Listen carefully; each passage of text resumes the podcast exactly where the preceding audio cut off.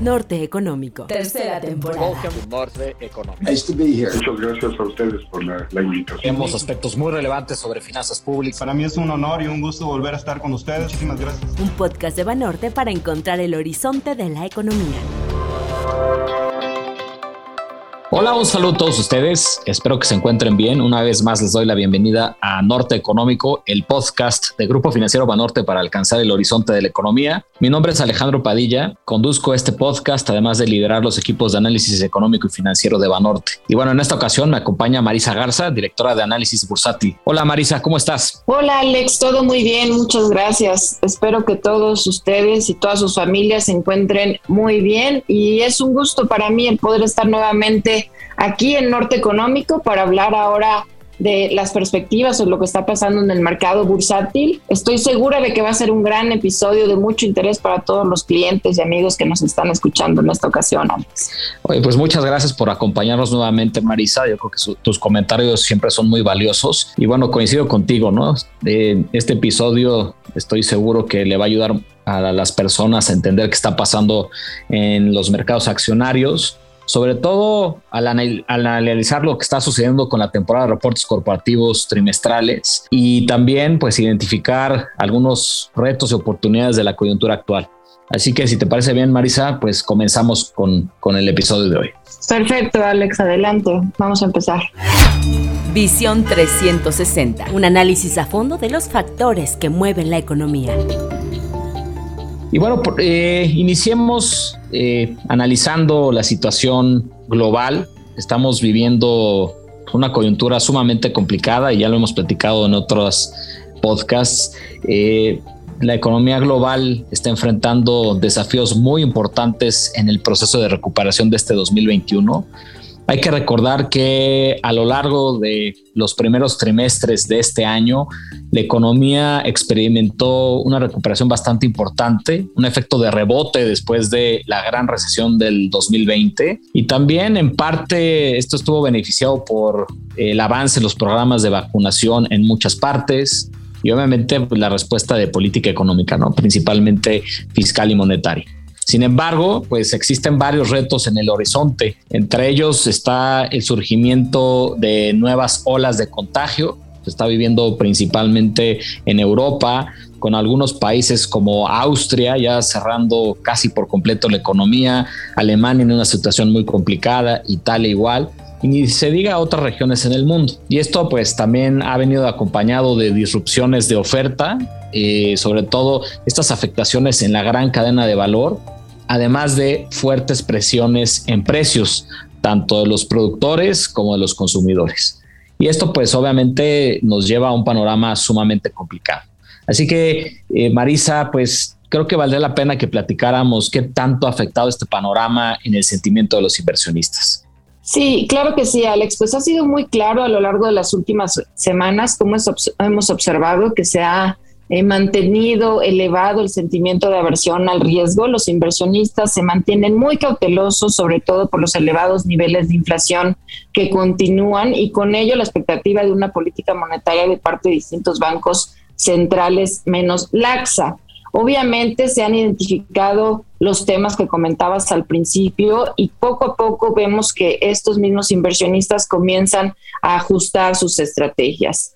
Vemos una combinación de muchas dudas respecto de la recuperación económica por múltiples factores que ya mencionaste, junto con el tema de las presiones inflacionarias, los cambios que están haciendo eh, los bancos centrales y que están generando estrategias de mucha más cautela.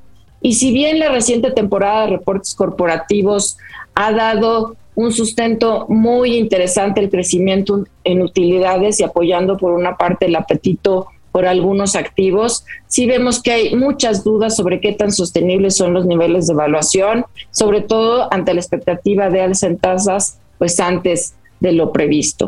Esto se ha visto de forma muy clara en los mercados accionarios de economías emergentes. También lo hemos observado en el debilitamiento de varias divisas frente al dólar americano y también en el incremento de los diferenciales de tasa o primas de riesgos en distintos papeles soberanos y corporativos. Sin embargo, en este contexto, pues sí sobresale un comportamiento mucho más defensivo que hemos estado observando en Estados Unidos.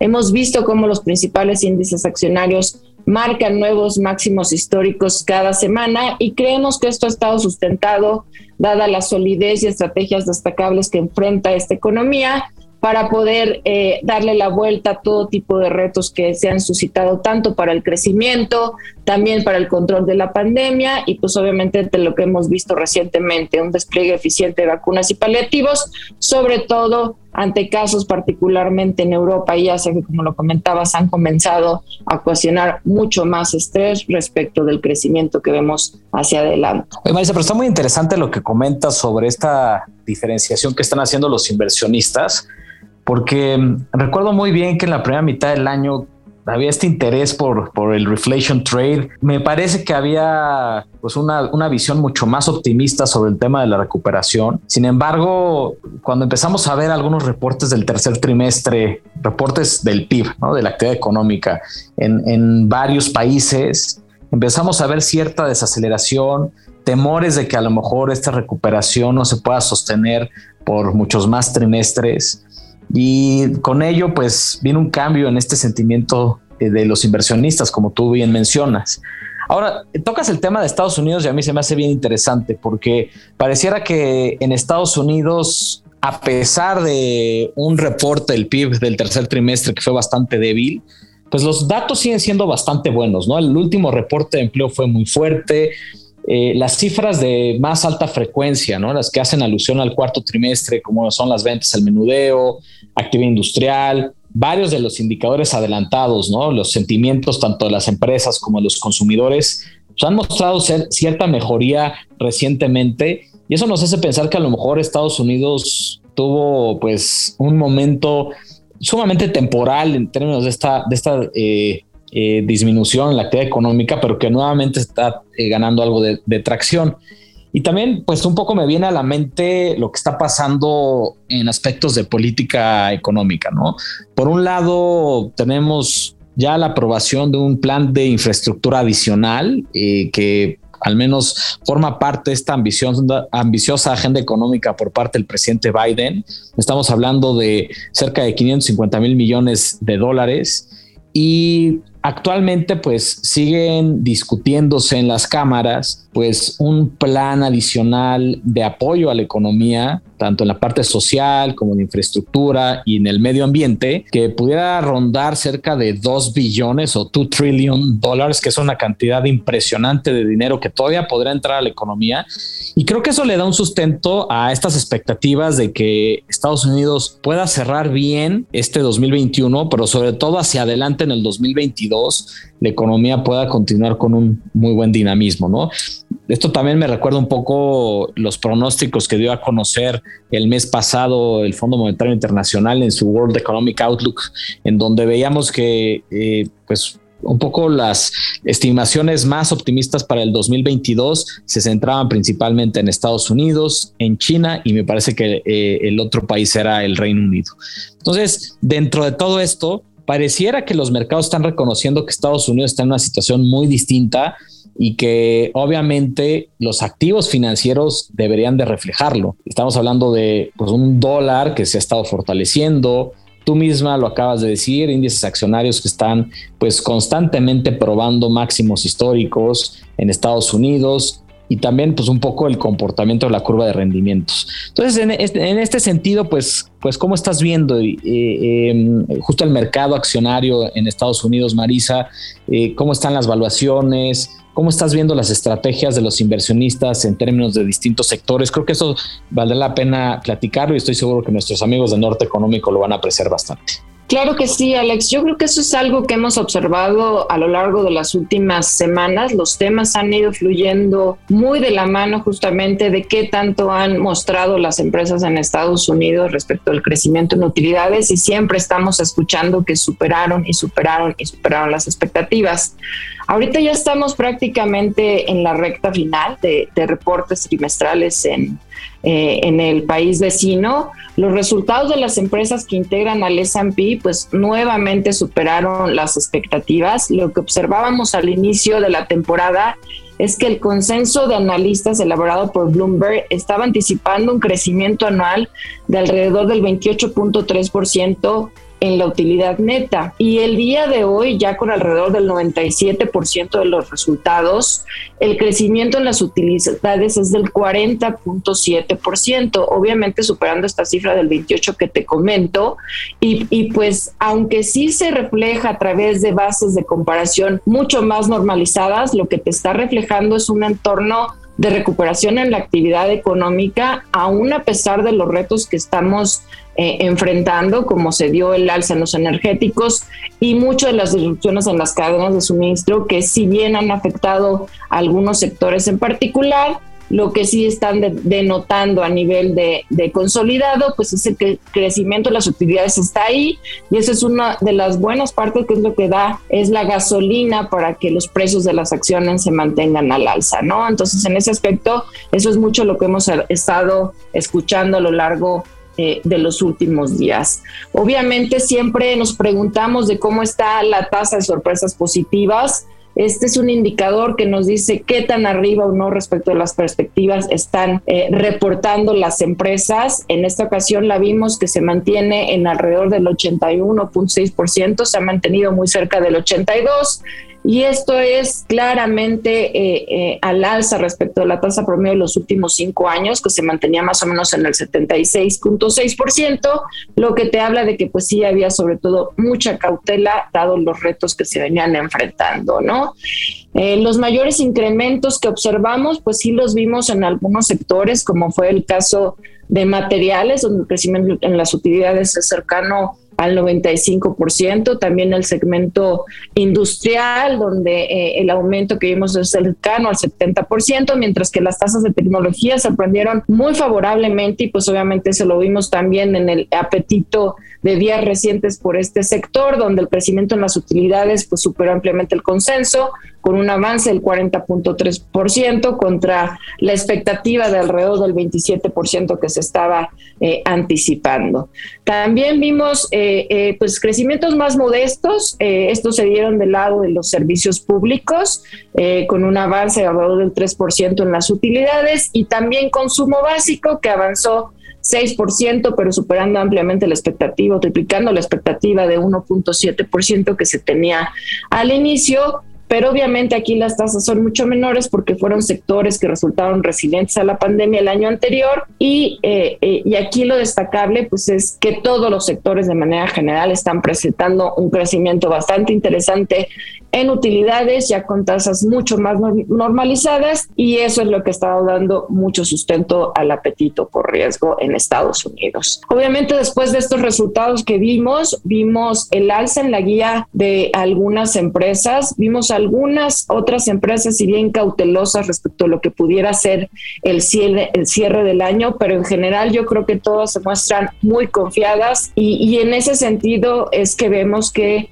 justo antes de la temporada de reportes, el consenso está anticipando un incremento del 44.9% en las utilidades de las empresas del S&P 500 para todo el 2021 y ya con la última revisión ahora el crecimiento esperado es del 47.7%, entonces esto está dando sustento a que los temores o los retos que estamos enfrentando pues no están impactando de manera sensible. Para las empresas de valor la proyección incluso subió de manera más importante, ahora se anticipa un crecimiento para estas empresas del 72% y al inicio de la temporada el aumento esperado era cercano al 61%, mientras que ahora para las de crecimiento lo que te puedo decir es que estas se mantuvieron prácticamente estables. Bajó la expectativa a un nivel cercano a 56 y medio contra el 57.6 que veíamos al inicio de la temporada. Y esto justamente es parte de lo que tú comentas, ¿no? O sea, de cómo vemos cómo poco a poco los inversionistas lo que están buscando es eso, o sea, tratando de adaptar sus estrategias en donde todavía se ve valor, donde si bien las valuaciones podrían lucir algo extendidas, la expectativa de crecimiento la sigue sustentando y vemos este mucha eh, cambio en cuanto a las posturas de en cuanto a qué es lo que se puede ver o no beneficiado para lo que será el, el 2022 no recientemente pues sí observamos mucha volatilidad en los precios de las acciones ante la cuarta ola de contagios principalmente en Europa y obviamente por las fuertes presiones en el rendimiento de los treasuries norteamericanos y en este contexto pues eh, eh, es que se está realizando esta derrotación de empresas que te digo, ¿no? O sea, por un lado, desde tecnología hacia otras empresas que se puedan beneficiar de la reapertura económica, pero obviamente no sin dejar de lado todos los riesgos derivados del impacto de esta nueva ola de la pandemia y los que se mantienen vigentes respecto de los retos en las cadenas de suministro. Eh, con base a todo esto, pues yo lo que te puedo decir es que para 2022 eh, eh, el consenso de Bloomberg pues está anticipando un crecimiento en las utilidades cercano al 7.7%, mientras que Reuters estima un nivel objetivo entre 4.700 y 5.100 puntos para el, para el S&P 500. Entonces, eso, en nuestra opinión, lo que está reflejando es que la evaluación del mercado podría tender a disminuir a sus promedios eh, históricos de cinco años, acercándose a niveles de 20 veces, de tal manera que nuestro nivel de cierre estimado para el próximo año para el S&P 500 es de 4.950 puntos. Aquí lo más importante, más que apostarle al índice como tal, pues va a seguir siendo la expectativa eh, eh, o en la selección de emisoras que puedan presentar el mejor crecimiento para el año que viene, Alex. Eh, pues yo creo que el, mensaje es bastante claro, ¿no? Que Estados Unidos está en una situación muy distinta que el resto del mundo. O sea, el que nos hayas compartido esta estimación de crecimiento de 7.7, casi un 8% eh, en el crecimiento de las utilidades para el próximo año, eh, con todo y estas dudas sobre eh, nuevas olas de contagio, esta disrupción en la cadena de suministro que no se ve para cuándo, ¿no? O sea, las estimaciones son que puede durar entre 6, algunas hasta 12 meses más. Y aún así, pues la expectativa es bastante favorable, ¿no? Y un poco regreso al tema de, esta visión sobre la actividad económica en Estados Unidos. El Fondo Monetario Internacional trae 5.2% de crecimiento en el 2022. Eh, el consenso de analistas está entre 4 y 5 o entre 4 y 5,5%. Sigue siendo una tasa de crecimiento bastante elevada, sobre todo tomando en cuenta toda la fuerte recuperación que hemos visto en este año, en el 2021. Entonces, esto nos habla de que pues, Estados Unidos obviamente está muy por arriba de los niveles ya prepandemia, ganando mucho dinamismo la actividad económica y esto se tiene que ver reflejado en estos activos financieros, ¿no? Y bueno, si esto además lo aderezamos con, con varios temas que se están dando en distintas regiones, como en Turquía, ¿no? Con pues estas dudas sobre la implementación de políticas públicas por parte del presidente Erdogan, obviamente una, depreciación importante de su moneda y cómo eso ha estado arrastrando otro, otro tipo de divisas en mercados emergentes. Y bueno, un sinnúmero de, de acontecimientos que está pasando en el mundo, pues eso creo que sigue empujando a los inversionistas a, estar en, en, un lugar en donde la perspectiva se ve mucho más favorable, ¿no? Con todo y que el siguiente año hay elecciones intermedias en Estados Unidos, pero yo creo que lo que está pasando ahorita con la actividad económica es me parece un, factor muy relevante detrás de esta visión que nos compartes, Marisa. Muchas gracias. ¿no? Bueno, y estimada Marisa, ¿qué te parece si ahora hablamos sobre México, tanto actividad económica como la implicación que tiene para el mercado bursátil? Y bueno, permíteme iniciar con un breve contexto. Hay que recordar que recientemente se publicó el PIB preliminar del tercer trimestre, el cual sorprendió a la baja con una contracción de 0.2% en términos trimestrales, es decir, tercer trimestre del 2021 contra el segundo trimestre del mismo año, del 2021. Y bueno, en términos anuales con cifras originales, esto fue más 4.6%. Y si lo vemos en términos de la segmentación por actividad económica, eh, las primarias, al igual que las secundarias, crecieron 0.7% en términos trimestrales. Sin embargo, los servicios fueron los que concentraron la mayor debilidad con una contracción de 0.6%. Aquí creo que vale la pena eh, tomar en cuenta que este jueves se dará a conocer la revisión del PIB del tercer trimestre el reporte que da a conocer el INEGI, y ahí esperamos una revisión a la baja a 0.3% de toda la actividad económica. Y probablemente el principal ajuste vendrá de la actividad industrial, en donde esperamos una disminución de 0.7%. Y esto es consistente con la debilidad observada en el reporte de producción industrial del mes de septiembre. Pasando al cuarto trimestre del 2021, ¿no? poco lo que hemos visto en, en las últimas semanas, pues las cifras eh, han sido eh, mucho más alentadoras, ¿no? En donde hemos observado, por ejemplo, el indicador del IMEF, la producción de autos, las ventas de mismas tiendas de la ANTAD, inclusive el mismo indicador oportuno de actividad económica que da a conocer el INEGI, que han sido un poco más favorables. Además, hay otros indicadores de alta frecuencia, como es el caso del desempeño de los contagios, el semáforo epidemiológico y los índices de movilidad, también sugieren que el dinamismo se extendería probablemente a noviembre. Y bueno, esto nos podrá poner en una situación un poco más eh, optimista en, en, el cuarto trimestre de este año. ¿no? Relacionado a esto, pues los resultados preliminares sobre el buen fin parecen mostrar una aceleración respecto al año pasado, siendo esto también bastante positivo, ¿no?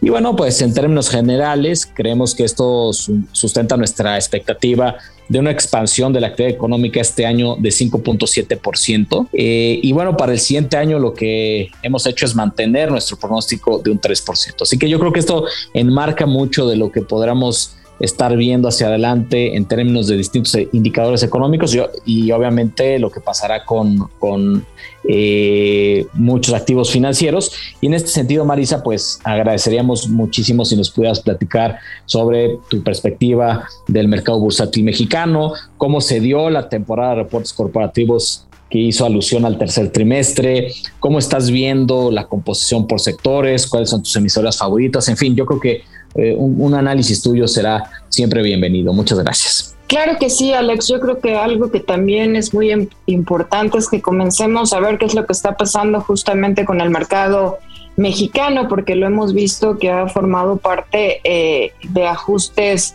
recientes que a nuestro parecer pues abren oportunidades muy interesantes, ¿no? Y esto pues muy claro apuntalado, sobre todo después de los resultados del tercer trimestre que claramente recibieron reflejando el mayor dinamismo de la economía respecto del año anterior y manteniendo una clara inercia de crecimiento, aunque obviamente a tasas menores por bases de comparación pues mucho más normalizadas. Lo que vimos es que estos resultados estuvieron sustentados o apoyados por la reactivación de actividades, un entorno de precios de materias primas que continuó siendo favorable para algunas compañías y también algunas adquisiciones estratégicas que se siguen presentando, dando un apoyo muy importante al crecimiento en utilidades, tanto a nivel operativo como a nivel neto. Lo que vimos en las empresas bajo cobertura es que observamos avances interanuales alineados contra nuestras, contra, con nuestras expectativas. El crecimiento en ingresos fue de 10.1%, mientras que a nivel de Vita fue del 14%, confirmando que las estrategias para impulsar la rentabilidad siguieron apoyando pues la expansión en márgenes y lo anterior aún a pesar de un efecto de conversión negativo sobre los resultados de empresas dolarizadas ante la apreciación que vimos en el año del 9.3% eh, del peso dólar a nivel promedio, mientras que a nivel neto lo que observamos fue un incremento muy sobresaliente del 143.4%, también alineado a lo que nosotros estábamos anticipando, obviamente apoyado por el sólido desempeño operativo pero en este caso por un efecto cambiario menos adverso después de que vimos una depreciación del peso del 3,5 trimestre a trimestre, pero ya sobre estructuras financieras mucho más resilientes al entorno. Eso es lo que hemos estado observando sobre las compañías, que claramente han estado adaptando mucho parte de la estructura financiera,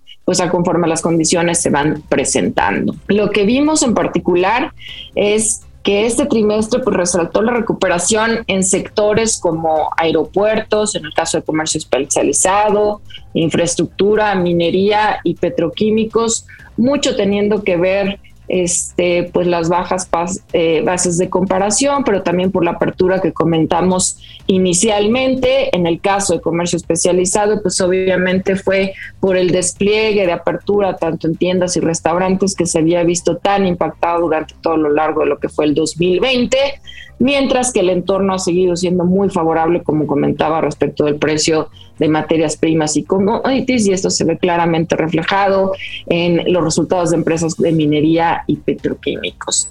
Algo también destacable fue que observamos en transportes y servicios que finalmente se confirma una importante generación en utilidades y que compara muy favorablemente con las pérdidas que teníamos registradas desde el año anterior. Entonces eso está dando algo de tranquilidad a los inversionistas que a pesar de los retos, pues al menos las compañías que cotizan en bolsa, particularmente en el mercado mexicano, pues están implementando estrategias que los permiten salir bastante avante desde una coyuntura como la que vivimos.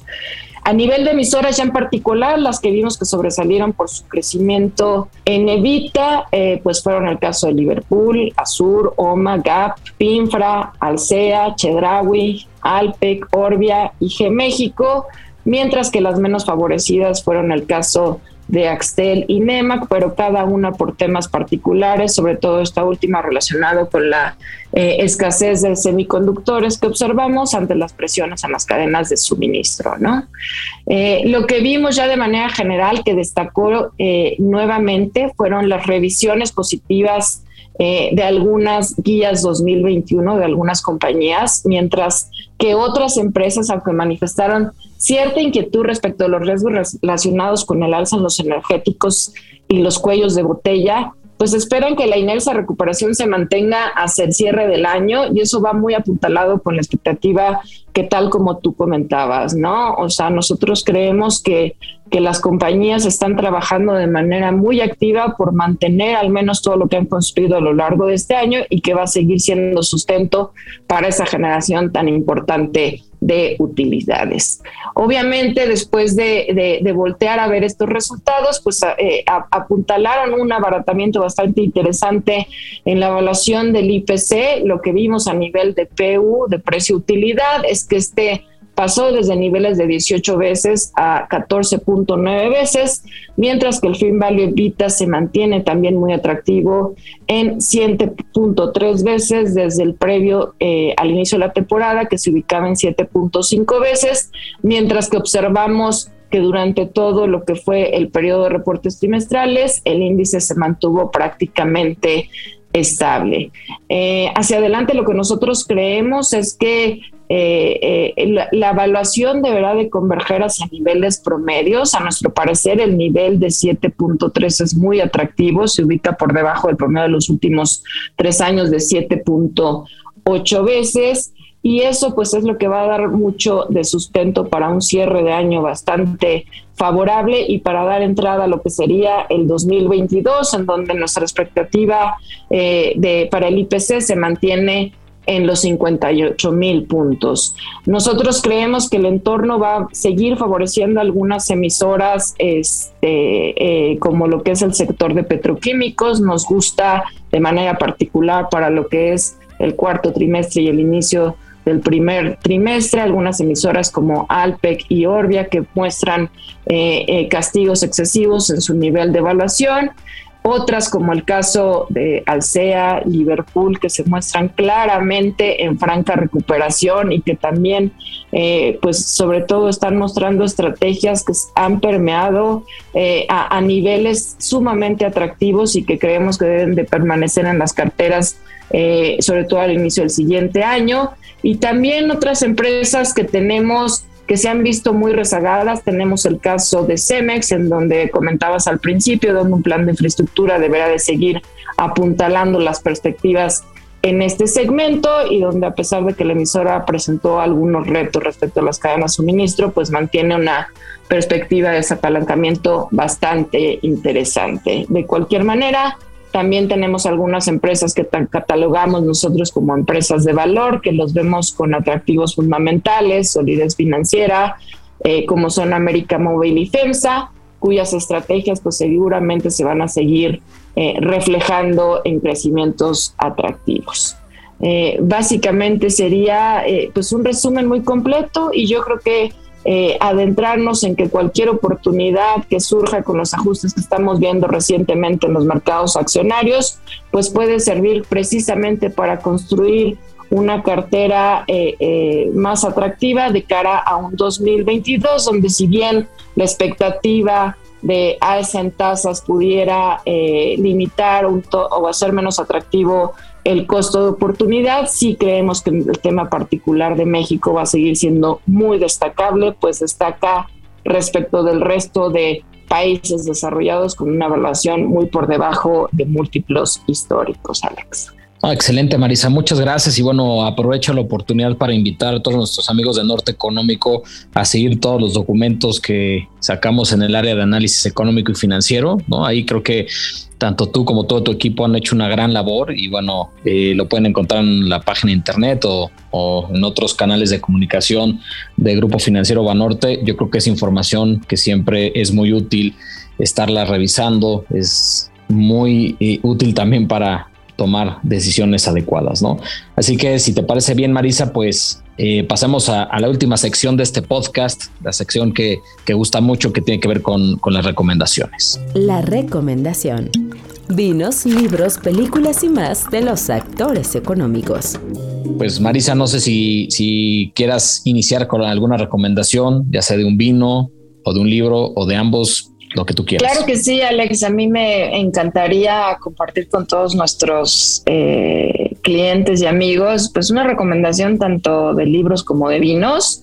La vez pasada, pues hablábamos acerca de los Must Reads de Benjamin Graham, partiendo del Intelligent Investor. Y pues yo creo que el día de hoy les quiero recomendar otro clásico del mismo autor, se titula Security Analysis. Como saben, Graham llegó a ser maestro de Warren Buffett y una de las personas que, más influyó en su vida, por lo que yo creo que pues sí vale la pena leerlo, si bien eh, es un libro que a mi parecer respalda mucho las decisiones o te ayuda a darle sustento a las decisiones de inversión, a la selección de emisoras y demás.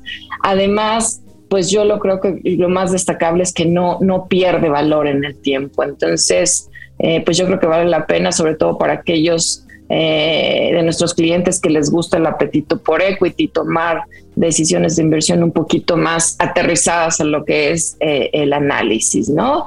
Y pues yo creo que qué mejor para después de una lectura, pues traigo una recomendación de otro vino, eh, es de un viñedo mexicano con cierto enológico. Este está ubicado en el Valle de Guadalupe y en este caso, eh, pues estoy recomendando el vino, es, se llama Obertura, es un vino tinto, eh, mezcla de uvas Cabernet Sauvignon y Merlot. tiene ciertos toques de frutos rojos y sin duda creo que vale la pena probarlo y sobre todo ahora que se acerca eh, mucho la temporada para poder eh, relajarse un tanto y tomar parte de las buenas decisiones de inversión, pues tal vez acompañado de una buena copa de vino, Alex. Esas serían mis recomendaciones. Las dos son excelentes recomendaciones, Marisa. Benjamin Graham, como tú dices, es alguien que se tiene que leer, sí o sí, para poder estar bien informado y tomar buenas decisiones. Y bueno, qué mejor que un vino de, este concierto enológico que definitivamente es muy bueno. Yo tuve la oportunidad en algún viaje al Valle de Guadalupe de visitar el viñedo y, es realmente muy bueno, ¿no? Y bueno, también quisiera aprovechar también para hacer un par de, recomendaciones, ¿no? En la parte de, libro, pues eh, en esta ocasión quiero recomendar El Capital en el siglo XXI de Thomas Piketty, ¿no? Este economista francés muy connotado. Eh, en español, el libro eh, lo, publica el Fondo de, Cultura Económica, se puede encontrar en prácticamente cualquier librería. Es un libro muy interesante, sobre todo eh, en estos momentos en los cuales hay un debate muy importante sobre temas de cómo atender la desigualdad. Yo creo que es uno de los eh, grandes temas que se discuten en los foros económicos eh, globales más importantes, junto con otros sobre, sobre sustentabilidad. Así que creo que puede ser una lectura bastante adecuada para los tiempos de hoy. Y bueno, en cuanto al vino, pues un Marqués de Murrieta Reserva es un riojano muy bueno, eh, cuya eh, uva principal es, tempranillo, es un 80%, y otras cepas son el graciano, mazuelo y garnacha. Es un vino español realmente espectacular. Yo creo que puede acompañarse muy bien de una carne, de unos quesos eh, maduros o semimaduros de una manera pues bastante agradable y qué mejor que hacerlo pues leyendo ya sea a Tomás Piketty o a eh, Benjamin Graham como tú nos recomendaste Marisa. Así que pues muchísimas gracias. Norte Económico, el podcast de Banorte. Síganos en redes sociales, Twitter, arroba gfbanorte-mx y arroba análisis-fundam y Facebook como Grupo Financiero Banorte. Y bueno, pues con esto, amigos de Norte Económico, terminamos el episodio de hoy. Marisa, muchas gracias por, por acompañarme en esta ocasión para hablar de los temas más importantes que podemos identificar sobre el mercado accionario. Y bueno, pues eh, nos vemos en una próxima edición del podcast de Norte Económico. Muchas gracias y Marisa, espero que, puedas eh, acompañarnos nuevamente en otra ocasión. Muchas gracias, Alex. Encantada de estar aquí nuevamente y seguro nos estaremos escuchando. Gracias, un fuerte abrazo a todos. Norte Económico, un podcast de Banorte para encontrar el horizonte de la economía.